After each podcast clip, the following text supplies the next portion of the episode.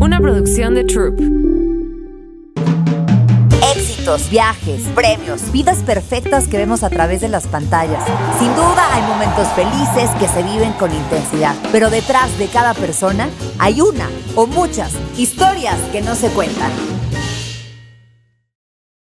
Hola, ¿cómo están? Bienvenidos, bienvenidas a Historias que no se cuentan. Yo soy Jimena Álvarez, ya nos conocemos y en esta segunda temporada fueron puras mujeres las entrevistadas y el día de hoy estoy acompañada de una mujer que admiro muchísimo, que la conocí a través de redes sociales y que literal siento que es mi amiga de toda la vida porque tenemos historias parecidas y sobre todo cómo abordas todos los temas. Ya sabes, tiene una cuenta increíble que ahorita nos vas a platicar. Pero bueno, ya sin más presentación, Jackie Ronay, gracias de verdad por estar aquí. Cuéntanos un poquito qué haces tú y en dónde te pueden encontrar para que te ubiquen. Bueno, yo soy Jackie Ronay, soy psicóloga. Eh, tengo un Instagram que se llama Jacqueline Ronay.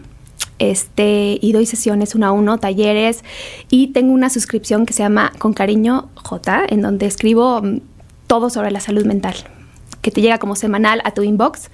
Y como que la idea es que tengas como una empapadita de salud mental cada semana. Qué fuerte tema este de salud mental. Siento que ahora sí, por todos lados estamos escuchando salud mental y esto no se desborda de la pandemia, ¿no? Como que siento que siempre ha estado y ahorita sí nos estamos dando como un poco más el clavado, algunos, no todos, no en este tema. ¿Cómo lo ves tú?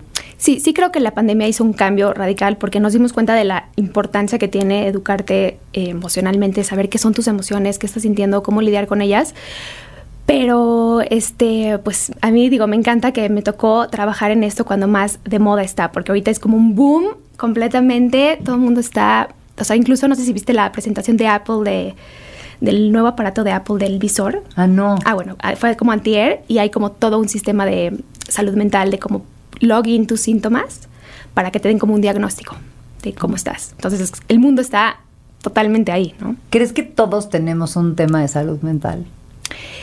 Pues sí, o sea, creo que todos estamos lidiando con algo, todos estamos batallando con algo y creo que a todos, bueno, a la mayoría, me atrevo a decir, nos hizo falta educación emocional. Entonces fuimos a la escuela, nadie nos enseñó qué son nuestras emociones, como qué cuál es la diferencia entre una y otra, qué podemos hacer al respecto, qué es la autoestima, cómo construirlo, o sea, es algo que ahí en la vida medio vas aprendiendo.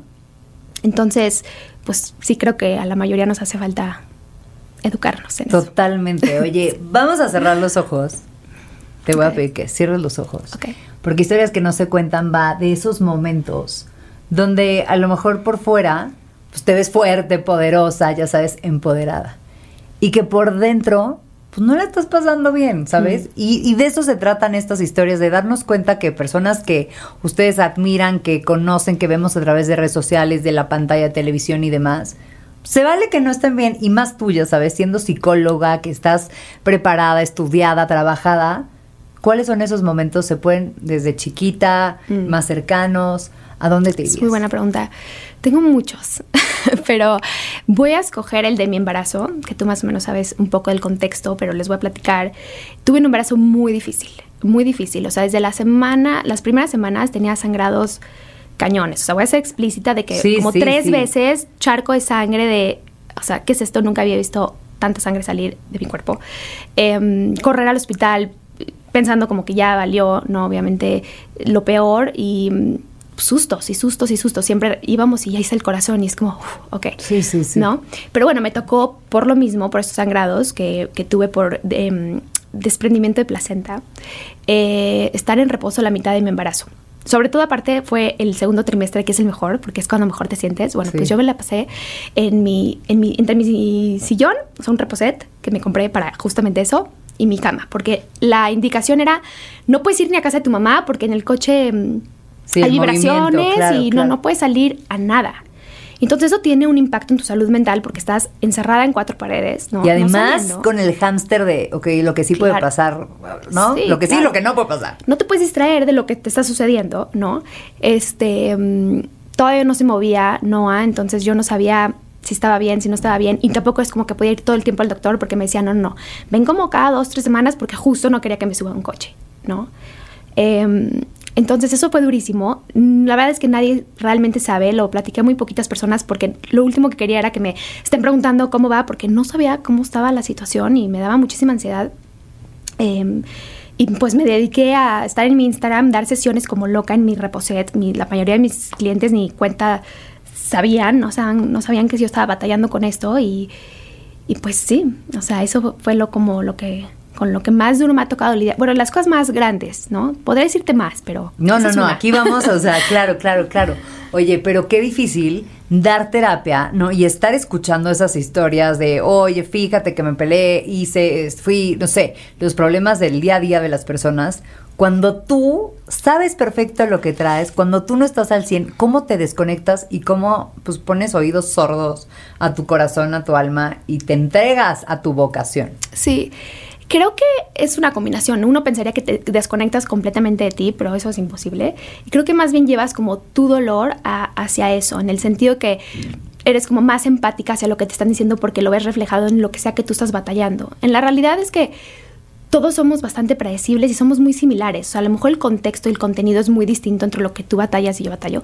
Pero si nos vamos más a profundidad, es muy similar. Son miedos, son enojos, es vulnerabilidad, eh, es falta de entendimiento. O sea, muy similar. Entonces yo trataba de llevar como toda esa batalla en la que yo estaba, eh, pues, o sea, hacia la sesión para poder empatizar más con la persona. Claro, es que justo eso, o sea, y yo creo que todos tenemos esos fantasmitas, ¿no? Y estás lidiando con una cosa y luego se soluciona y te vas a la otra y pasan diferentes escenarios y siento que lo que más nos falta es empatía. Mm.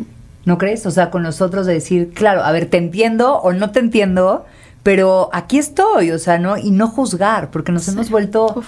los jefes de la verdad o los Sí. dueños de la verdad. Sí, sí, yo tengo una relación muy, em, desafortunadamente muy cercana a la vergüenza, porque a lo largo de mi vida he tenido como momentos muy críticos en donde he sufrido de mucho juicio, crítica, vergüenza, este, mm, y creo que es como mi maestría un poquito de mi vida, ¿no? Como lidiar con justamente todo eso, que en parte creo que es lo que me ha llevado a querer ayudar a otras personas, porque justo la ayuda terapéutica es lo que me ha como, pues, hecho sobrevivirlas. Este, mm, ya no sé cuál fue la pregunta. No, es que a ver, vámonos más para atrás. O sea, ¿cómo fue tu infancia? Ah.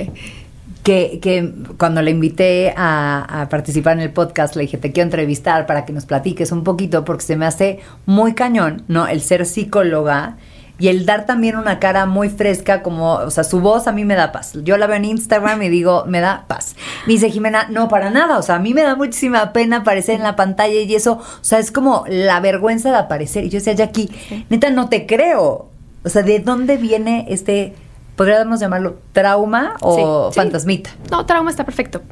Em, pues viene, digo, digo, como de diferentes momentos. Podría pensar en mi infancia que cambié mucho de países y escuelas, idiomas. Entonces, cada vez que entraba a una escuela nueva, pues me tenía que presentar y eso me daba muchísima ansiedad, hacer amigas otra vez, hablar el, el idioma, como entender la cultura, porque pues también cambiaba mucho de lugar en lugar. Y creo que todo eso causó como una huella muy grande de no quiero ser el centro de atención, no quiero que me vean. em, no sé, como que me quiero esconder y, ya sabes, pasar desapercibida, porque también hubo bullying, en ser la nueva no es nada fácil, ¿no? Eh, y luego me puedo ir hacia mucho más adelante, hacia, yo estuve casada una vez antes y con mi divorcio, eh, la parte más difícil de mi divorcio fue justamente lidiar con el juicio, o sea, más allá del dolor de terminar esa relación, que también lo hubo, pero mucho más grande fue lidiar con las críticas de quién tuvo la culpa, cómo fue, este, el chisme, el esto, el otro. O sea, yo estaba muy chiquita, tenía 23 años. Me casé de 20 y me divorcié de 23. O sea, ahorita yo para atrás digo, ay, no, pobre mí, me quiero abrazar. O sea, no tenía idea de nada, ¿no? ¿Cuánto Em, duraste de novia? creo, no, como un año. O sea, fue todo muy rápido, la verdad es que sí. Y, mm, y sí, y lidiar con todo ese juicio, eso fue de las cosas más traumáticas de mi vida. ¿Por qué te daba pena? O sea, el llegar a un evento, no sé, y que fuera de, ah, Sí, ahí está. Me pasó de todo. Me pasó estar en la Ibero, porque estudiaba ahí la carrera de psicología, y estar en el baño y escuchar a unas niñas hablar de mi situación, ¿no? De mi divorcio. De que no, ella hizo no sé qué, y no sé qué, y no, no puedes creer, y él no sé qué. O sea, muy traumático porque estás como escuchando, ¿no? Qué opina la gente de ti y no estás no, no sabía yo poner límites, no me sabía defender, no sabía también cómo desapegarme de las opiniones de los demás y entender que es pura proyección y no tiene nada que ver conmigo y todas las cosas maravillosas que hoy sé, pues no las sabía, ¿no? También eh, me tocó, no sé, estar en una clase de pilates y que una niña me, empezara, me empezara a decir, una como cercana a, ¿no? Como el otro lado de la historia, cosas así de la nada, de lo que opina de mí, o sea, cosas muy duras. que es muy impresionante que la gente se mete y no se dan cuenta que es un momento muy vulnerable, ya sabes, que es una pérdida y que haya sido por las en mil situaciones, güey, no puedes opinar. Porque aunque seas la hermana o el tío o el primo de, es que yo, o sea, todos los días los veía, yo te puedo contar la versión.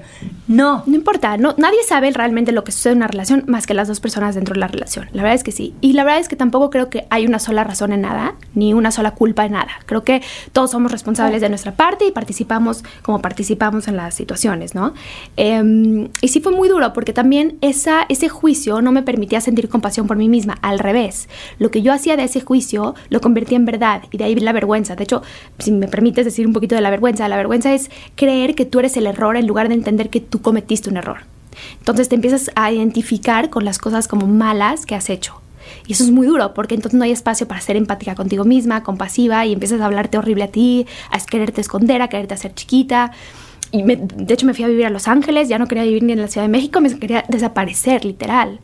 Entonces, eso fue durísimo y me costó muchos años de mucho trabajo, de mucho mucha compasión de acercarme a gente que pues fueron mis mentores, mis maestros y, me fueron sacando de ahí. Hoy en día puedo ver para atrás cualquiera de mis errores y sentir amor y sentir como una inocencia de pues, es lo que sabía hacer, es lo mejor que pude hacer y hoy qué bueno que sé mejor, ¿no?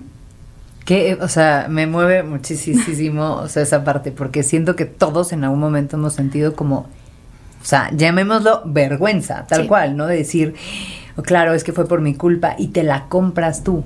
O sea, ¿cuáles crees? Porque siento que en y ahorita no sé si tú has escuchado, pero hay muchísimos casos de divorcios. O sea, desde pandemia o la vida o la adultez se han incrementado muchísimo. O sea, las mujeres o los hombres que están pasando por estos momentos, ¿qué les dirías? O sea, cuando estás en esa situación de decir, güey, no le estoy pasando bien, estoy eh, inconforme, no estoy contento en esta relación, ¿qué, hacer? Digo, creo que para que una relación funcione, sí soy creyente que los dos tienen que llevar un proceso em, de crecimiento. Eso se puede ver como si no tiene que ser terapia como tal, ¿no? O sea, lo que sea que a ti te ayude a a conocerte mejor, a hacerte responsable de ti mismo, a mm, cuestionar dónde estás, porque estamos en constante cambio. Entonces también luego nos casamos felices, enamorados, con valores alineados, y pues el tiempo va pasando y vamos cambiando, y, muchas veces lo que sucede en las relaciones es que ya no estamos alineados, ya no nos entendemos, ya no nos conocemos, caemos en rutinas, ¿no? Damos por sentado al otro, como son todas estas cosas que... Eh, que nos suceden por falta, creo, de, cuestionamiento y de realmente detenernos y ver dónde estamos en nuestros procesos y pues trabajar en eso. Que no creo que divorciarse es algo malo, creo que si ya no están alineados es lo mejor que puedes hacer, definitivamente. Se los digo yo, ¿verdad? Y yo también, o sea, no, es que justo creo que aquí son dos historias muy reales y muy auténticas, ¿sabes? De pues dos mujeres que yo estaba más grande que tú, yo creo que yo tenía como 27 o sí, 27 cuando me casé y 30 cuando me divorcié. Y, te lo juro que lo veo en retrospectiva y digo, hubiera sido súper infeliz. Sí. De, de, por la vergüenza, ¿no? Por el qué van a decir, por el, este, es un fracaso, ¿sabes? Si te compras toda la película, es bien fácil caer y decir, ay, no, ¿sabes qué? Mejor me quedo, mira, ya estoy bien casada, porque también este, como que muchas veces le pones mucha carga al matrimonio, a decir, vivieron felices para siempre. Y de pronto te das cuenta que no es así, que apenas empieza, que hay muchos retos, pero que también se vale decir, me equivoqué, ¿no? Y creo que esa es la parte donde nos da muchísima vergüenza, decir, güey, me equivoqué, tomé una mala decisión y me vale lo que piensen, porque eso que decías de los comentarios, de los juicios de los demás, siempre te los tomas súper personales. O sea, yo es una parte que tengo que trabajar cañón. No, sí, es muy difícil, es muy difícil como realmente decir, bueno, el que habla mal es suyo y se está proyectando, eso no tiene nada que ver conmigo. Yo creo que es humano y normal que nos, nos duela, porque al final estamos hechos los humanos para conectar entre nosotros.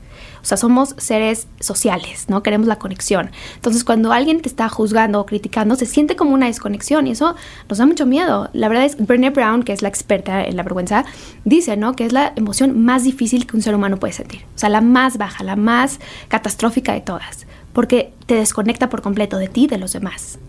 Y creo que, como dices, la mayoría de las personas sienten o han sentido vergüenza y piensan cosas muy feas de sí mismos. A lo mejor no todo el tiempo, pero a veces sí. Y creo que esa es la belleza de trabajar en ti mismo, que te puedes ir liberando esas creencias y poco a poco sentirte más sólida contigo y más este, en paz con quien eres y, con todos tus errores y las cosas que no estás orgullosa, porque también todos tenemos eso. Todos y absolutamente todos, a ti por un lado, a mí por el otro. Oye, antes de divorciarte, ¿qué momentos te habían hecho como que ese despertar? O sea, ya ibas a terapia antes, ya te echabas el clavado antes, o sea, o ese fue como uno de tus primeros momentos como para decir, ay, caray, pues sí necesito ayuda. A terapia he ido desde niña. Fíjate que mis dos papás estudiaron psicología, nunca ejercieron, pero toda la terapia siempre fue como algo normal en mi familia. Em, pero no fue hasta mucho después de divorciarme que sí siento que tuve un despertar. O sea, no fue, o sea, en mi, en mi matrimonio sabía que no estaba contenta pero no tenía la fortaleza ni la claridad para sacarme de ahí así con muchísima responsabilidad emocional, ni mucho menos. O sea, ahora sí que le hice como pude, ya sabes, y destruí cosas y fui deshonesta y mm, casi casi que mis papás me sacaron de ahí, o sea, no fue como algo que yo con muchísima no madurez pude hacer, pero sí definitivamente fue un antes y un después en mi vida porque toqué fondo. O sea, sí me fui a Los Ángeles y nada más me fui hundiendo más, hundiendo más, hundiendo más, hundiendo más. ¿Te fuiste solita tú? Me fui, bueno, me fui con una amiga de la carrera y ella se regresó y yo me quedé. Y estaba feliz en, cierta manera porque tenía amigos nuevos, como que podía como empezar de cero, pero tus problemas te los llevas a donde sea en el mundo. O sea, si no los solucionas, aquí en China los vas, los vas a estar viendo y viendo y viendo y viendo. Claro. Entonces se llegó un punto en donde sí ya, o sea, bye, ¿no? O sea, toqué fondo, incluso físicamente, este, se me detonó como una enfermedad, o sea, de salud, acabé en el hospital y todo porque el cuerpo sabe y siente y, ¿no? Sabe cuando ya estás mal. ¿Qué te pasó? Pues tenía yo una predisposición genética que se llama porfiria y se me detonó de la cantidad de estrés que, con el que estaba lidiando. Y pues me vine a México, me internaron un mes tratando de encontrar qué es, porque es una enfermedad rara, o sea, no es algo común, entonces no sabían qué tenía.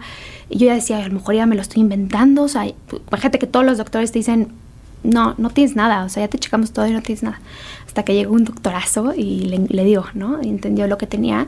Pero ese fue, bueno, eso te podría decir que fue un despertar, porque sí fue una manera como de decir, como que hubo una muerte a nivel emocional y salí del hospital y le dije, necesito empezar de cero necesito volver a empezar. Como a reconstruirme. Claro. Pum. Y entonces te me empezaste a todas las terapias o qué? Sí. bueno, retomé mi carrera porque la había abandonado pues, me sentía como la última persona que debería ser una terapeuta. ya sabes, como que... que justo es eso también, ¿no? Te vas comprando como esas historias de, a ver, si esto no lo hice, ¿cómo voy a ser terapeuta? Claro que sí, porque ya tocaste fondo, ya te estás como que echando ese clavado, como que siento que después de una experiencia así es mucho más fácil conectar con alguien que dice, no sé por dónde, ayúdame. Sí, sí. O sea, definitivamente em, ahí despertó mis ganas de ayudar, pero también porque recibí la ayuda y sí sentí que cambió mi vida. Cuando recibí la ayuda y la recibí de la manera correcta y pude empezar a limpiar como mis heridas y demás, dije yo nací para... Digo, creo que las ganas de ayudar a otros siempre las he tenido desde chiquita, no sé, desde los consejos que le das a tu amiga hasta el interés por otras personas, que en parte creo que cambiar mucho de países me dio esa curiosidad, ¿no? Como de la humanidad detrás de idiomas, culturas y demás, yo veía que hay una humanidad que era consistente y siento que eso como que me, me despertó algo de eso pero sí fue más como ganas de darle lo mismo que yo recibí a alguien. Y eso es lo que me mueve y eso es como mi misión realmente. Ok, pero qué increíble. Y lo, o sea, te diste cuenta de ese despertar o de querer ayudar, de servir a los demás de, bajo esa experiencia. Sí, porque tú imagínate que crees que todo está mal contigo, que eres un error, que esa es la vergüenza, ¿no? Que eres un error, que algo está mal contigo, que deberías de desaparecer, que no tienes solución, ta, ta, ta, ta, ta. Y de repente llega alguien y te ve y te dice, eres pura, eres inocente, hiciste lo mejor que pudiste. O sea, no te lo dice así, ¿no? Pero eh, la ayuda que te da te lleva hacia ese lugar. Y de repente puedes reconectar con una parte amorosa contigo. Imagínate. O sea, eso es enorme. Claro. Y eso es lo que yo intento darle a todas las personas con las que trabajo. Claro, que llegan a lo mejor a decirte, oye, Jackie, ¿sabes que Ya, o sea, a nivel depresivo de ya no quiero estar aquí, o sea, estaría hasta mucho mejor todo sin mí. Sí. O sea, como por dónde empezar. Sí. Oye, y después de tocar fondo, de ya que pues empiezas como a reconstruirte y demás, ahora eres mamá. ¿Querías ser mamá? Siempre quise ser mamá. Siempre Sí. quisiste ser mamá. Sí. Entonces era también como algo que tenías como pendiente con la vida, ¿no? Sí, sí, muy callón. ¿Cómo te recuperaste para decir, tengo ganas de volver a tener una pareja, de reconstruir mi vida? Porque pues, yo soy idéntica que tú, ¿sabes? Igual me volví a casar y tengo dos chiquitas. Y creo que eh, esa forma de levantarte y salir como más victoriosa y ser eh, mucho más segura, o sea, ¿cómo le hiciste tú? Sí, sí creo que fue, hubo mucha resiliencia en eso, ¿no? Como muchas ganas de, como tú dices, de, de salir adelante. Eh, que tengo muy buenos ejemplos en mi familia, ¿no? Desde mi abuela, mis papás, como de esta resiliencia de reinventarte, de volver, mis hermanas. Entonces siento que también no había de otra, ¿sabes? Ajá. Como que me iba a levantar eventualmente. Este, mm, y siempre seguí creyendo en el amor. Es muy chistoso porque sí fue muy catastrófico, diría yo, mi, mi relación y mi divorcio. Pero yo amo el amor, estoy enamorada del amor. O sea, ¿me entiendes? Soy de las que escucha canciones de amor y le encanta estar enamorada y demás. Y creo que eh, eso como que nunca, ¿no? Se fue. Pero sí tenía como mucho miedo de volver a caer en el mismo patrón, eh, de escoger algo similar, de obviamente volverla a regar. Y no digo que mi matrimonio ni es perfecto ni es fácil, ha tenido de todo, ¿no? Subidas, bajadas, terapia pareja, todo, que creo que es normal. Pero definitivamente encontré a un hombre que, que nada más me inspira, que creo que eso era muy importante, que sabe más que yo, que quiere ser mejor persona todavía que yo, que quiere trabajar en él mismo, que cree en el, crecimiento personal. Y creo que eh, eso es lo que me llamó más la atención de él y lo que me enamoró de él, que como que él está como en la misma misión que yo, aunque no se dedique a esto. ¿no? Oye, es que justo estaba escuchando a César Velasco. ¿sabes? Que me parece, o sea, genio de persona y genio como profesional. Y decía que la estadística es que los que se divorcian, un porcentaje, te estoy diciendo, no me acuerdo el número exacto, pero era como un 70-80%, se vuelven a divorciar, ¿sabes? Wow. Y yo decía, ¿cómo? O sea, porque si ya una vez no, ya sabes a qué vas. Ya no es como que la primera te sorprendieron y entonces no, o sea, como que ya sabes a lo que vas. Sí. O sea, siento que la segunda, pues ya vas un poco más entrenado, ya tenías que ver las red flags, pero es otra historia y te puedes volver a equivocar. O sea, ¿cómo no caer en el mismo patrón? O sea, porque también siento que muchas veces, cuando estamos en la época del datear y demás, muchas veces nos conformamos, dependiendo en el estado de ánimo o como tú te veas. ¿no? Yo les decía a mis amigas, "Güey, cuando estás de seis, pues escoges a un seis. ¿Ya sabes? Sí. ¿Qué piensas tú de eso? Por eso dicen que tu patrón es tu patrón, porque sí, eh, es muy fácil como caer en lo mismo, en lo mismo, en lo mismo, este, mm, porque es conocido. Entonces creo que otra vez, ¿no? Me voy a regresar a lo mismo, pero creo que sí es muy importante estarte revisando. Tener como un trabajo de conciencia en donde puedes ver si- en qué estás, si estás volviendo a lo mismo, porque eso es, eso es normal. Muchas veces pensamos que es como, ya fui a terapia y entonces ya soy completamente otra, persona, no me voy a topar ya nunca más con el mismo problema. Y no necesariamente, y las relaciones son muy complicadas, no nada más de pareja, todas las relaciones, pero las de pareja, pues más, ¿verdad? Claro. Entonces, creo que sí, estarte constantemente revisando, teniendo como esta responsabilidad emocional en donde cómo estoy, por qué estoy reaccionando así, cómo me estoy sintiendo, etcétera, es muy importante, pero también creo que el amor no puede con todo. Y creo que ahí es muchas veces donde está el error, que nos casamos o entramos a relaciones y decimos lo amo, como si eso fuera todo, ¿no? Y tú puedes amar a una persona y esa persona puede no estar alineada contigo porque sus valores son distintos. Si las cosas que son importantes para ti y las que son importantes para mí no son las mismas, ¿cómo lo vamos a hacer? Claro. Nos vamos a estar peleando y peleando y yo te voy a estar, estar- voy a estar tratando de cambiarte y tú a mí, ¿no? Y nunca vamos a estar en paz. Entonces yo te puedo amar, pero si no me gusta cómo eres, es un problema, ¿no? Es que siento que al principio, sobre todo me atrevería a decir las mujeres, ¿no?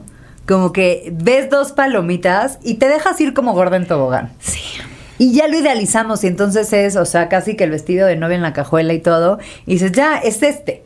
¿Cómo frenar ese momento tan emocional de decir, o sea, a ver, espérate tantito? Sí. O sea, ¿qué consejo darías tú para que hagan como el checklist o no checklist, ya sabes, antes de dar como ese paso y decir, vámonos? Porque una vez que ya te fuiste como gorda en tobogán, te fuiste y estás sí. enamoradísima. Creo que es- para eso sí creo que es importante un tipo de checklist en el sentido de qué son las cosas que son importantes para mí, cuáles son mis valores principales y luego observar que sea lo mismo para la otra persona. Yo les digo, cuando estén dateando, observen, vayan como están, así viendo a la persona, curioseando, hagan las preguntas que quieran, no contándote la historia de quién es la otra persona, que es lo que tendemos a hacer, como romantizarlo absolutamente. Te están enseñando algo y estás como, no, no, no, pero eso nada más fue una vez, ¿no? Este... Sí, sí, sí, se puso como loco con el mesero, Sí. con, ¿no? Y dice, Sí. ah, no, no pasó nada, o sea, todo bien. Exacto. Y no. Y también importa mucho las acciones de la persona. No importa que te prometa, que diga. Y no lo hacen por mala onda, ¿no? Las, o sea, hablando como de la otra persona. Muchas veces queremos ser un tipo de persona. Entonces a lo mejor decimos, mi valor más grande es mi familia. Pero si tú no gastas energía en tu familia, no es el valor, no es uno de tus valores. A lo mejor quisieras ser ese tipo de persona. Entonces, si tú caes en comprarle todo a una persona por lo que te dice, pues es un problema. Tienes que más bien observar si sí le está dedicando energía a esas cosas que dice que son importantes para él. Pum. O sea, observar y salir con curiosidad. Sí. ¿No? Yo es lo que digo. Y saber qué quieres tú. Es que eso también. También luego no sabes quién eres y vas ahí por la vida como, ahora sí que cayendo, como no sabes quién eres, pues es como muy fácil reaccionar a todo. Otra vez, ¿no? La belleza de trabajar en ti, es autoconocimiento. Saber quién eres es muy importante para tu toma de decisión. Oye, ¿y desde dónde, o sea, dónde pueden empezar como a echarse este clavado, ya sabes? O sea, no creo que todo sea ir a terapia, pero a lo mejor como que pueden ir haciendo esos ejercicios de no decretar, pero sí saber y reconocer qué quieres. Sí. Yo creo que escribir tiene un poder muy grande. Yo por eso amo escribir. eh, me organiza mis ideas. Mi cabeza es muy. Es como si existe una persona histérica paranoica dentro de mi cabeza 24-7. Entonces, si yo nada más me quedo con lo que pienso, me vuelvo loca. Para mí, escribir me ha traído como mucha claridad de dónde estoy, qué quiero, cómo, cómo amanecí, qué estoy buscando. Entonces, creo que llevar un diario emocional a la edad que sea, porque luego pensamos que eso es como de la primaria. No, no, no. O sea, para todos sería muy, muy bueno. Porque puedes verte reflejada. Es como si, si yo necesito contarte cosas, me cacho diciendo cosas que digo, ah, mira, acabo de decir esto, ta, ta, ta. Entonces, escribir es eso, es como una conversación pues contigo misma. Claro. Oye, y el tema, o sea, que nos compartes de el embarazo que fue súper retador, ¿no? El divorcio que fue, pues también súper retador. Ahora eres mamá. ¿Cómo te toma la maternidad? O sea, después de tener como un camino mucho más este rico en experiencias que Sí. muchas otras que a veces somos como que no pues te estudias después ya te vas es- eres que- escoges qué carrera y demás luego pues te vas a casar luego viene o sea como ta ta ta el tuyo fue como el mío más de ups and downs y de vueltas cómo Sí. te llegó la maternidad a ti Sí, digo, en parte creo que fue en muy buen momento en el sentido que creo que estoy mucho más madura que antes y luego pienso como qué bueno que no fui mamá en tal momento, en tal Ya sabes, como que te hace sentido porque te tardaste. te costó ser mamá Me costó ser mamá, no fue algo que porque quise me embaracé para nada. Eh, y también me costó en el sentido que pues tuve que conocer a alguien nuevo, volverme a casar, volver a empezar un proyecto. O sea, como que mis amigas llevan siendo mamás 10 años, ¿no? Entonces como que sentí que tardé mucho en llegar a ese momento. Pero al mismo tiempo pienso que fue un buen momento. Em, me tomó, te voy a decir, creo que el reto más grande ha sido desensimismarme. Como que no puedes ir tú primero, ¿no? Cuando eres mamá, sobre todo un recién nacido. sí sí, sí. ¿Por qué? Porque todo gira alrededor de lo que necesita el bebé, ¿no? Dormirse o comer o etcétera, que tiene, etcétera. Entonces, creo que salirme, ¿no? De lo que yo quiero, lo que me es cómodo, dormirme a tal hora, despertarme a tal hora, trabajar cuando yo quiera, ir aquí y allá. Eso ha sido como un cambio muy grande para mí, que me ha tomado tiempo adaptarme. O sea, sí llegó un punto en el, el principio que decía, ¿cómo lo voy a hacer? Así va a ser, o sea, ¿cómo le voy a hacer para retomar mi vida? Como que se veía que no iba a pasar. Sí, que del sillón y la lactancia y voy a ser fodonga para siempre, ¿no? Porque O así sea, son los primeros días de la Sí, cuarentena. Me daba sea, miedo salir con él, como, ¿cómo, cómo lo saco? ¿Cómo lo llevo a un café? O sea, o sea, todo me costaba trabajo, ¿no? Entonces prefería quedarme en mi casa. Creo que eso como que el tiempo también te va relajando, ¿no? Y te da la experiencia. eso ha sido un reto y también la parte profesional. O sea, yo lo que más amaba era trabajar cuando yo quiera, como yo quiera, desde mi casa, con mis horarios, yo llevaba mi agenda, etcétera, etcétera. Em, y ahorita sí ha sido un reto como cómo lo voy a hacer para retomar, como una crisis de identidad hasta cierto punto en lo profesional, como ¿qué voy a hacer? ¿Sabes? Con o sea, pero renaciste, ¿no? O sea, siento que no eres la misma Jackie antes de parir, aunque estabas ya embarazada y lo que sea y lo sintieras y todo, a hoy. No, no soy, para nada que también ha sido un regalo, porque yo llevaba mi vida de una manera muy como energía masculina, de que horario, puntualidad, agenda, tachar, tachar, hacer esto, luego esto, luego, o sea, como muy así, ¿no? Consistente. El ejercicio, como que todo en mi era muy, muy consistente, ¿no? Y también estaba muy desconectada de esa parte femenina de fluir, ser más holística, sentirlo más, intuir, este, decidir cada día dependiendo de lo que quieres. No, yo era a las 8 desayuno, a las... ¿no? Entonces ser mamá me ha reconectado mucho con eso, también como con soltar y al rato vemos y, ah, ya se me antojó esto, ahorita me lo voy a comer no sé, como... Sí, soltar el control, claro, claro, claro, porque además, o sea, aunque tú quieras llevar una agenda de a las 4 de esta, a las es que a veces el orden de los factores sí altera el producto y entonces tu hijo te pide que, oye, se enfermó. Siempre pasa esto, ¿no? Que tenías como una lista de pendientes y todo y justo ese día ya está enfermo y tienes que volver a cambiar. ¿Qué es lo que más te ha costado de ser mamá? O sea, además de ser tú, tú, tú, en la parte con él. Mm, con él. Creo que la presencia que necesitas tener o sea, como que no estoy acostumbrada, creo que muy pocos realmente saben estar presentes. O sea, es muy difícil estar en el momento presente. Es muy intenso el momento presente. Se sienten muchas cosas. Y creo que cuando estás con un bebé o un niño, eh, pues estás ahí, ¿no? Estás jugando lo que estás jugando, le estás leyendo Es como que hay mucha presencia, el tiempo pasa más despacio. Y eso, eso cuesta cuando no estás acostumbrada. Y también es un regalo, ¿no? Porque es muy buena práctica. Es una meditación hasta cierto punto estar con un bebé. O sea, estás fully en el momento, ¿no? Pero qué cañón, ¿no? A mí me pasa muchas veces, y justo lo platicábamos ahorita antes de entrar a la entrevista, oye, cuando quieres estar conectada, pero agarras tu celular, ¿no? De que, ah, ok, esto, este, te desconectas. Qué fuerte época nos tocó vivir, ¿no? Del tema de redes sociales, pero celular, pero eh, Netflix, este, ¿sabes? O sea, como toda la tecnología que tenemos, qué rápida, que puedes ver lo que tú quieras, los podcasts, o sea, leer, escuchar, todo. ¿Cómo le haces para filtrar?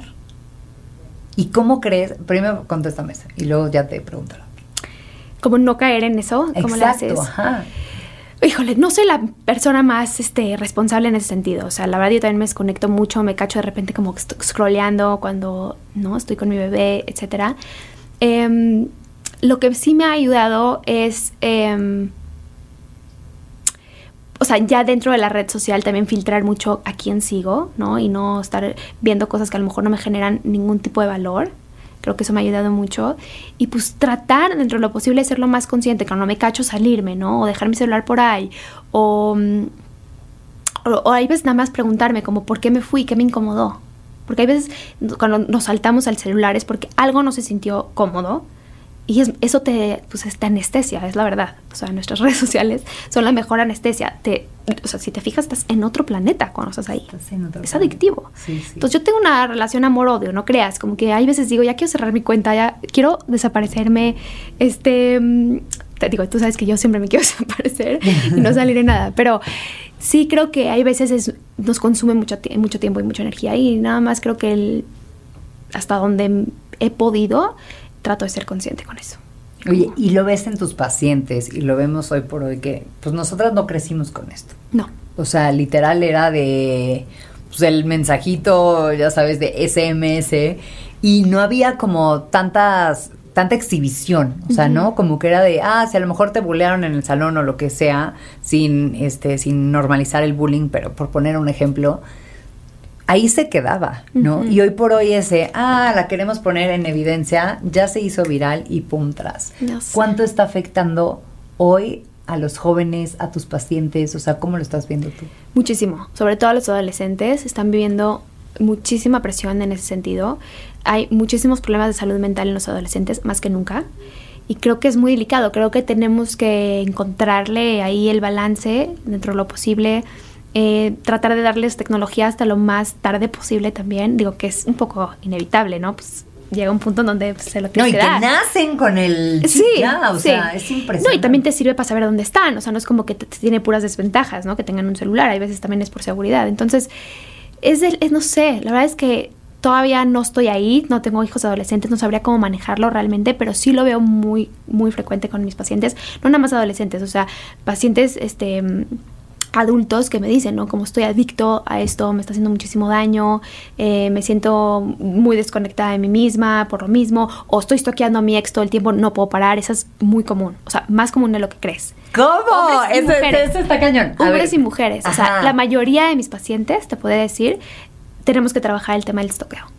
O sea, es adictivo estar ex, estar ex, O sea, O ¿qué sea, de que ¿Qué cortas hizo? una ¿Qué- relación y quieres estar. O sea, siento que ahí es donde tienes que cortar de. porque lo puedes seguir viendo y se siente como, como que puedo controlar un poquito algo, porque sé dónde está, o porque sé qué hizo. Y en realidad son fragmentos de nuestras vidas. Ni siquiera tenemos idea si lo que subió es ahorita, ¿no? Sí, si sí, que sí, significó lo que tú crees, Claro. ni nada. Pero creo que de cierta manera, exacto, cuando algo te duele mucho y no quieres soltar, es una manera como de, bueno, tuve un poquito de contacto porque le puse like. O sea, es una locura, pero... Es la era de los likes, o sea. ¿no? Porque antes tenían que hablar a tu casa y entonces, este, o pedirle por lo menos el teléfono a la amiga, o sea, como que hacer muchísimos méritos. Y hoy por hoy es un like, un este follow y ya están del otro lado en contacto. Sí. O sea, hemos evolucionado para bien y para mal. Pero siento que el frenarnos y conectar con nosotros, o sea, ¿qué les dices a tus pacientes cuando te dicen, güey, no puedo dejar esta parte, o sea, tengo una adicción? ¿Cómo empezar? Digo, hay muchas maneras de trabajarlo, pero una es, por ejemplo, cada vez que lo hagas, ¿qué vas a hacer al respecto? O sea, por ejemplo, lo- si cada vez que agarras tu celular, eh, haz 10 lagartijas. Entonces eso te trae como una consecuencia a tu acto y hasta cierto punto empiezas como a crear responsabilidad, porque estás más consciente de que, ah, ya lo agarré. Como que tu cuerpo se acuerda que cada vez que lo agarra hay una liga con hacer lagartijas, por ejemplo, o bañarte con agua fría. Ok. ¿ok? Que eso es más como un tipo de terapia, ¿ok? Como se, ve más en lo cognitivo-conductual, ¿no? Como que hacemos ligas de significado. Entonces, una vez que yo agarro mi celular, mi cuerpo se acuerda y entonces lo dejo. Entonces, esa es una manera de como reprogramar hábitos.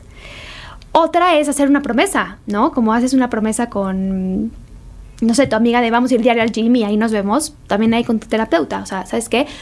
Voy a dejarlo por 25 días y te voy a ir diciendo todos los días un día más, un día más, un día más. Y como una, un acuerdo que tienes con tu terapeuta que muchas veces es lo que necesitas. A veces nada más necesitabas que una persona sepa que estás haciendo lo que estás haciendo para motivarte, ¿no? ¡Pum! Es que está muy cañón porque a Sí. veces, o sea, puedes estar hasta comiendo solo, ¿no? Muchas Sí. veces que ni te atrevías a comer solo, pero vas con tu paparatín Sí. y dices, todo bien, o sea, no, estoy tranquilo, no sé qué. Y esta ansiedad que causa como de, Sí, no poder estar esperando en el ballet parking solo viendo el- la calle. O sea, estás en celular, ¿no? Es una locura. Pero creo que también podrías cambiarlo por mejores hábitos. O sea, como decir, bueno, me voy a llevar un libro, voy a tener algo. O sea, si me- lo que quiero es. em, distraerme o pasar tiempo mientras espero en el doctor, ok, me puedo llevar otra cosa, que así le hacían antes. Llevaban que, ¿te acuerdas? Este, el crucigrama sí, o sí, sí. el libro, o sea, Claro. No que hasta sé. atrás de los periódicos y así o de las revistas tenían. Que digo, no creo que sea un problema estar en tu celular, para, depende para qué lo estés usando. Yo eh, los primeros meses con mi hijo dormía encima de mí todas sus siestas, ya sé. ¡Qué delicia! O sea, te lo juro, porque luego también, no sé si te ha pasado, bueno, termina tu punto y ahorita. Sí, no, y, y llegó un punto que dije, ya no puedo estar en Instagram. O sea, toda su siesta él aquí, y es y tú este, y. ¿qué haces? Pues necesitas estar en tu celular o algo, ¿no? Claro. Y el libro pues está muy incómodo, o sea, nada más pasarle la hoja y ya lo despertaste. Y entonces empecé a escuchar podcast. Empecé a escuchar todos los podcasts, los tuyos también, todos. Bien. Los que te puedas imaginar, eh, porque me sentía que por lo menos estaba dándome valor, estaba construyendo como algo, me estaba ejercitando el cerebro, estaba aprendiendo cosas. Y de hecho, en parte cuando me invitaste, dije sí, porque a lo mejor hay otra mamá, ya sabes, ahí sentada sintiendo que no tiene vida y a lo mejor estar escuchando esto le cambia el día, porque a mí me cambiaba el día escuchar algo que me inspire por completo. O sea, Claro, sea lo que sobre- sea. Sí, 100%. Y sobre todo en esos momentitos donde la maternidad es muy solitaria. Uy, ¿no? Donde, Muy aislante. No sí, sé sí, si te sí. pasaba a ti que yo veía las fotos de los hospitales, ¿no? Todos felices, la mamá con una pijamita linda, ¿no? El bebé, todos felices, así, happily ever after, no sé qué. Y de repente tú llegas y dices, a ver, eh, eh, tengo el pezón ensangrentado, ¿no? O sea, estoy, no, aunque fue parto natural, no que tú fuiste parto natural. Cesárea. Sí. También las de cesárea es un tema, ¿no? Uf, muy duro.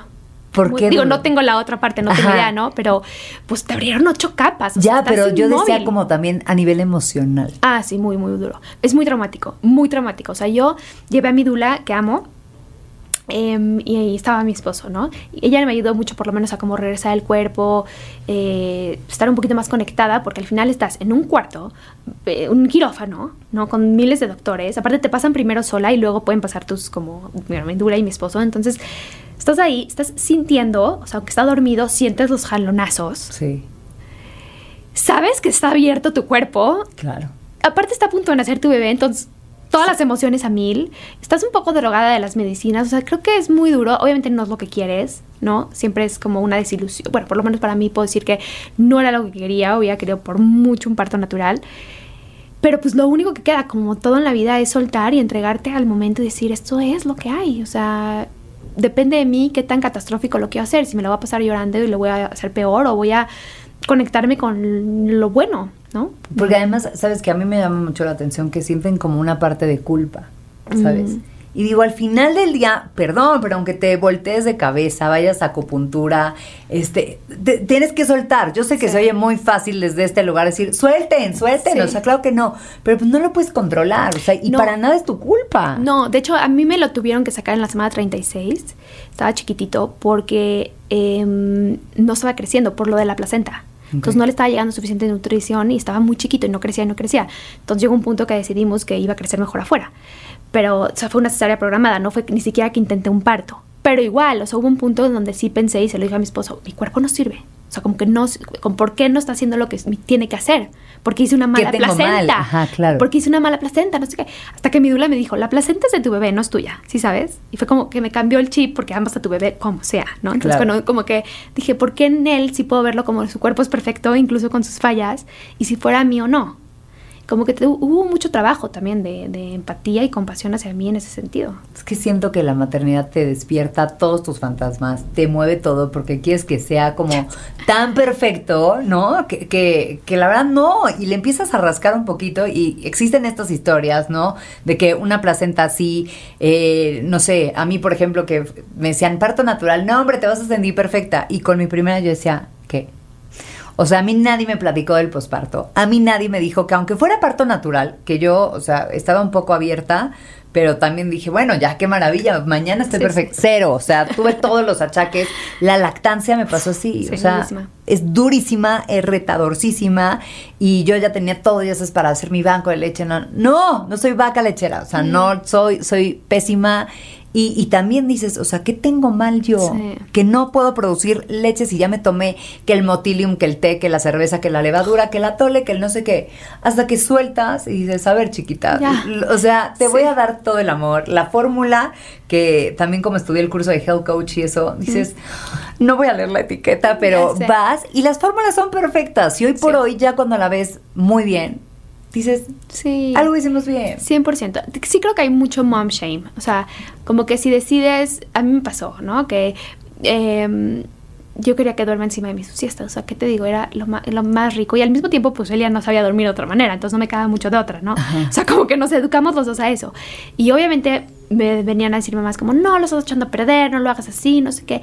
Y te otra vez te sientes avergonzada, ¿no? Como que lo estoy haciendo mal. Ya ni quieres contar. O sea, ya es como de, no, él se duerme O no le pones horario de comida, como le das cada vez que quiere, pues sí, eso me funciona. O, viceversa, ¿no? O yo quiero hacer un sleep training y lo quiero poner en su cuna desde el día uno. Perfecto, haz lo que a ti te dé paz. ¿Por qué? Porque de verdad, ahorita que soy mamá lo entiendo más que nunca. El estado de la mamá es el mundo interno del niño. Esto me lo dijo mi terapeuta antes de parir. Y ahorita lo veo en la práctica y digo, sí. O sea, tu estado emocional como mamá es literalmente todo su mundo interno. Estás conectado a otro nivel. Entonces, que tú estés en un buen estado, eso es. Eso es lo que tienes que hacer te tome lo que te tome, porque aparte lo que a ti te hace feliz, lo que a mí me hace feliz, lo que a ti te da satisfacción es distinto a lo que a mí. Y no podemos ir por la vida como diciendo como mi forma es la mejor. No, no, no se puede. ¿Eres la mamá que pensabas que ibas a ser? Sí, en parte sí. Em, sí. O sea, como que siempre creo que soy una persona como muy dulce, como que muy amorosa, pero con él me desbordo. O sea, estoy obsesionada con él, le doy todo el amor que existe en mi ser, o sea, es como si ahí puedo vomitar todo el amor que quiero dar, ya sabes, o sea, me dejo ir. ¿Cómo fueron tus papás contigo? Así, o sea, mi papá era más estricto que mi mamá, como que era más el de los permisos, el que te castigaba, etcétera. Mi mamá era, es justo así, o sea, súper dulce, puro amor, es todo lo que tiene para dar, ¿no? Pero mi papá al mismo tiempo es así, muy amoroso, protector, físicamente muy touchy, muy te abrazo, te, ¿no? Te cargaba, etcétera. Entonces creo que, pues sí, de repente me veo, ¿no? Siendo muy similar a ellos en cosas. ¿Qué le dirías a tu niña interior? ¿Qué le dirías a Ah. Jackie de 10, 15 años? Ya sabes que está chiquita, clueless en el mundo y que ahora lo ves en retrospectiva y dices, ¿qué mensaje te darías? Mm, qué difícil. Pero creo que em, va a salir bien, ¿sabes? Como que va a salir bien.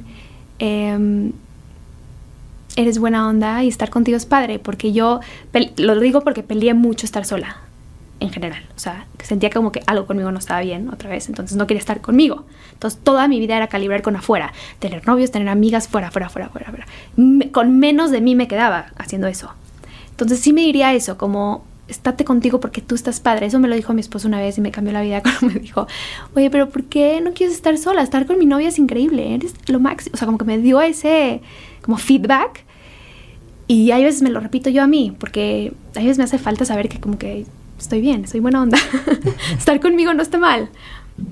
Y eso, o sea, como que me, no sé, se me viene a la cabeza que hay muchas personas, y está increíble, que somos como muy amigueras, ya sabes, y que de, el plan acá, el, ah, na, na, vamos acá, vamos allá, vamos a no sé qué, no, al cafecito, al este, ¿no? Como que no, no es tanto como de tu casa. Y yo siento que a mí, por ejemplo, en la pandemia fue como muy duro, Mm. ¿sabes? De estar todo el tiempo, como tú dices, afuera, afuera, afuera, y de repente, pum, se te cerró todo, más embarazo, más posparto. Entonces durísimo. fue como, güey, conecta contigo. ¿Crees que las personas que están como que afuera, queriendo conectar más con el afuera, es porque hay alguna, ¿cómo te diré?, escasez o no hay conexión? Mm, puede ser, o sea, no diría que siempre, eh, porque hay gente que tipo se lleva muy bien con sí misma y nada más, como dices, es social, disfruta muchísimo estar afuera de conectar con otros. Es nuestra naturaleza conectar con otros, claro que hay unos que lo hacen mucho mejor que otros, pero sí, no diría que todos, pero sí creo que puede ser un foco rojo. O sea, si te cachas mucho buscando plan, no queriendo estar sola sobre todas las cosas, podría ser porque hay una desconexión contigo. O sea, una cosa es prefiero ir con mis amigas porque está más padre y otra cosa es quiero hacer lo que sea para no estar conmigo, que pasa mucho con los noviazgos. Una cosa es me encantó ese güey, quiero ser su novia, otra es quiero estar con quien sea. Y co- como les digo, cuando tienes hambre, recibes migajas. Entonces, si tienes hambre en el sentido de que estar sola es horrible, no tienes autoestima, pues vas a escoger, aunque no funcione, aunque sea tóxico y aunque no vaya de acuerdo contigo, lo vas, vas a decir, eso está mejor que nada.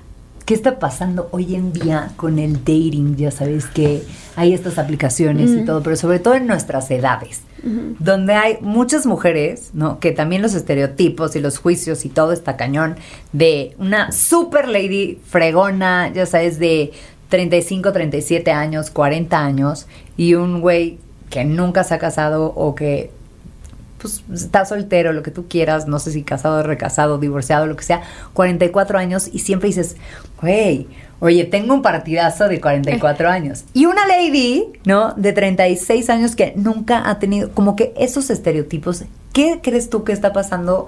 Que hay mucha soltería, hay mucho, ¿cómo se llama esto? Que se escapan, se van, este... Infidelidad. No, no, no, no, no, que están como en el dateo y todo y de repente... Ghosting. Ghosting, ajá, que está pasando muchísimo. ¿Qué crees tú que pasa hoy? ¿Falta de compromiso, falta de empatía, desinterés o que falta potencial en el mercado? Creo que es igual que antes, nada más que ahorita tenemos menos reglas que antes. O sea, siento que antes la generación de nuestros papás, abuelos para arriba, tenían reglas como mucho más del deber ser. O sea, había un loco por ahí, el tío del primo, que decidía rebelarse y no casarse, ¿no? Pero generalmente seguían como un caminito muy marcado de lo que tenían que hacer, les guste o no. Hay veces se casaban hasta con alguien que ni les caía bien las abuelas, Sí. ¿no? Era como, y te chingas. Y si no te cae bien, te chingas, no hay divorcio, no hay de dónde ir. O sea, Sí. ¿para qué? Siento que en parte es positivo, que ahorita estamos desafiando más eso y decimos como, güey, si no quiero, no. Entonces no creo que yo, esta es mi creencia, no creo que es distinto antes, porque también dicen mucho como hay más gays, ¿por qué? No creo que hay más, nomás creo que hoy en día se atreven más a decir soy gay y salir closet. Antes no había espacio para eso. Entonces creo que otra vez, ¿no? A lo mejor hay gente que nada más no quiere compromiso. Y antes hubieran sido tachados de que algo estaba mal con ellos. Y creo que ahorita nada más están viendo otra forma de vivir, que está muy bien. O no quiero ser mamá, ¿no? Que también antes era súper criticado y ahorita es más común. Em, y me gusta eso, que se rompan esos paradigmas. Totalmente, yo también. O sea, aplaudo muchísimo a todas las mujeres que dicen, o sea, y hombres, de, oye, a mí la paternidad, a mí la maternidad no me despierta ningún interés. Y creo que no es para todos. O sea, hoy estando del otro lado, yo también. ¿sabes? Dices, güey, es una perdón, chinga, o sea, la chinga más bonita de tu vida, pero que no te desconectas jamás. O sea, que estás, estamos aquí, pero estás de, sí, sí, estará bien, dejé esto, no sé qué, no, no. O sea, porque aunque quieras, ¿no? Y es como, pues un pegostito que va, de, o sea, un pegostito lindo, ¿no? Pero que va pegado a ti por siempre y que tienes que ver por esa personita. Y yo creo que, pues es una, es una vocación también. Hay muchos que la tienen, hay otros que no. Y del instinto hay eso que te decía, no, vas a ver el instinto. Creo que con la convivencia, con el día a día, se te va despertando más o menos, ¿no? Sí. O sea, no es algo que traes natural. No, no necesariamente. Es muy difícil conectar con eso. También, otra vez, porque acabas de pasar por un proceso durísimo, ¿no? Em, en donde luego también la presión de conectar rapidísimo con tu bebé y a sentir todo el amor del mundo, pues no es así. O sea, estás conociéndolo, ¿no? También por primera vez y estás conociéndote a ti como mamá y creo que tenemos que ser más pacientes con nosotros. Oye, ya para terminar, la culpa. ¿Cómo le haces para lidiar con la culpa?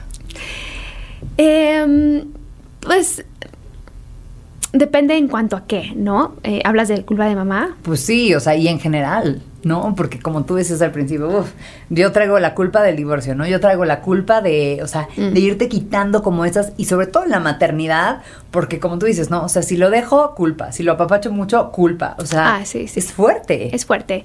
Creo que... Em, en parte, si, si te sientes culpable porque hiciste algo malo, lo que siempre les digo es que solo las personas buenas se sienten mal de hacer algo malo.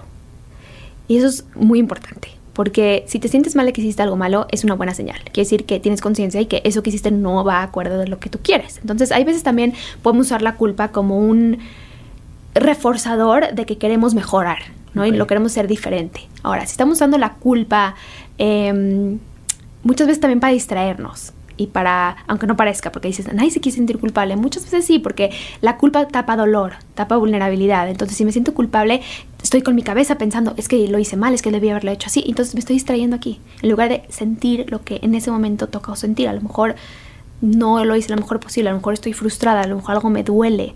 Entonces, la culpa no sirve de nada en realidad. O sea, es un distractor de tu conciencia, de algo mucho más profundo.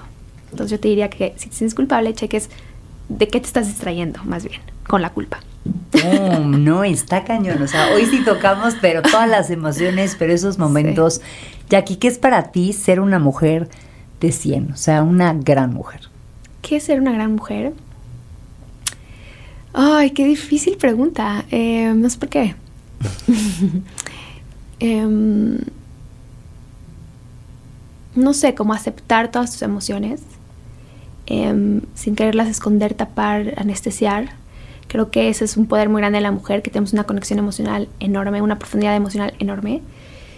Y ser una mujer padre para mí es eso, poder conectar con todas y quererlas enseñar todas. Por eso estoy aquí también, ¿no? Porque me da mucho miedo y no me gusta y demás, pero al mismo tiempo creo que es muy importante seguirnos enseñando vulnerables, honestas, auténticas.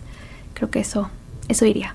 y ya que vamos a terminar, ¿cómo te sientes ya de palomita a un miedo. No, bueno, ya, ya se me quitó hace mucho. La verdad es que es nada más una idea eh, y una vez que empiezo se me va como quitando y me voy a sentir muy orgullosa hoy que me vaya a dormir de que bien, hice, lo hice con todo mi miedo, que creo que eso es muy importante, que no dejemos que nuestros miedos nos mantengan chiquitas, no apostándole a nuestros sueños, a nuestras metas, a enseñarnos. O sea, hay veces lo que toma es irte con todo y tu miedo. O sea, luego me dicen, ¿cómo me lo quito? A veces te lo tienes que llevar contigo. O sea, es ser valiente. Claro. ¿Hasta dónde te gustaría llegar? O sea, yo sé que eres psicóloga, que estás dando terapia y así, pero ¿cómo te ves de aquí a cinco años? Me encantaría escribir un libro. Em, es algo que, que, está en mis sueños, así, muy cañón. Em, me gustaría empezar, eso lo voy a empezar ya pronto, dar terapias grupales. Siento que tanta gente que veo me doy cuenta que tienen muchas cosas en común. Por ejemplo, baja autoestima. Es algo que es muy común. Te podría decir que todas las personas que veo. Entonces pienso que también sería muy enriquecedor tener como una terapia grupal donde aprendas unas de las otras. Entonces eso es algo que pienso en muy poco tiempo abrir. Yo, puesta. Gracias de verdad por estar aquí hoy. Gracias, En Historias que no se cuentan. ¿Dónde te pueden encontrar? Cuéntales de tu Instagram para que se inscriban también a tu newsletter, ¿no? De, o sea, salud mental, que es un tema muy importante, y las próximas terapias. Bueno, mi Instagram es arroba Jacqueline Ronay con CQ. Em, y ahí viene el link de Ghost en donde te puedes suscribir a la suscripción. Y em, ahí mismo pueden contactar para sesiones uno a uno, sesiones grupales. Eh, luego damos talleres. Tengo una comunidad de mujeres que se llama Artemisa con mi socia Alexia y damos talleres cada mes de diferentes temas también, si es algo que les llama la atención. Y pues esa es mi única red social. Oye, Jackie, pues muchísimas gracias. De verdad que te disfrutamos. Creo que hablamos de todo y sobre todo, pues sí, de ese tema de la vergüenza que, como dices, con miedo, con la frente en alto, pero a salir, o sea, y darte, darle la vuelta y que estas historias pasan a una psicóloga que lo vive en carne y hueso todos los días, profesional, y que se levanta todos los días para mm. ser una mejor persona. Mm. Muchísimas gracias. Gracias a ti. Gracias a todos ustedes por conectarse, por escucharnos. Nos vemos la próxima semana con otro episodio. Ya saben que a mí me pueden encontrar en arroba Jimena Álvarez M. Ahí está mi Instagram. Ahí les puedo contestar todo lo que quieran, preguntas, dudas, quejas. Escríbanme a quien quieren ver sentada en esta sala próximamente. Y nos vemos la próxima semana. Que estén muy bien. Bye.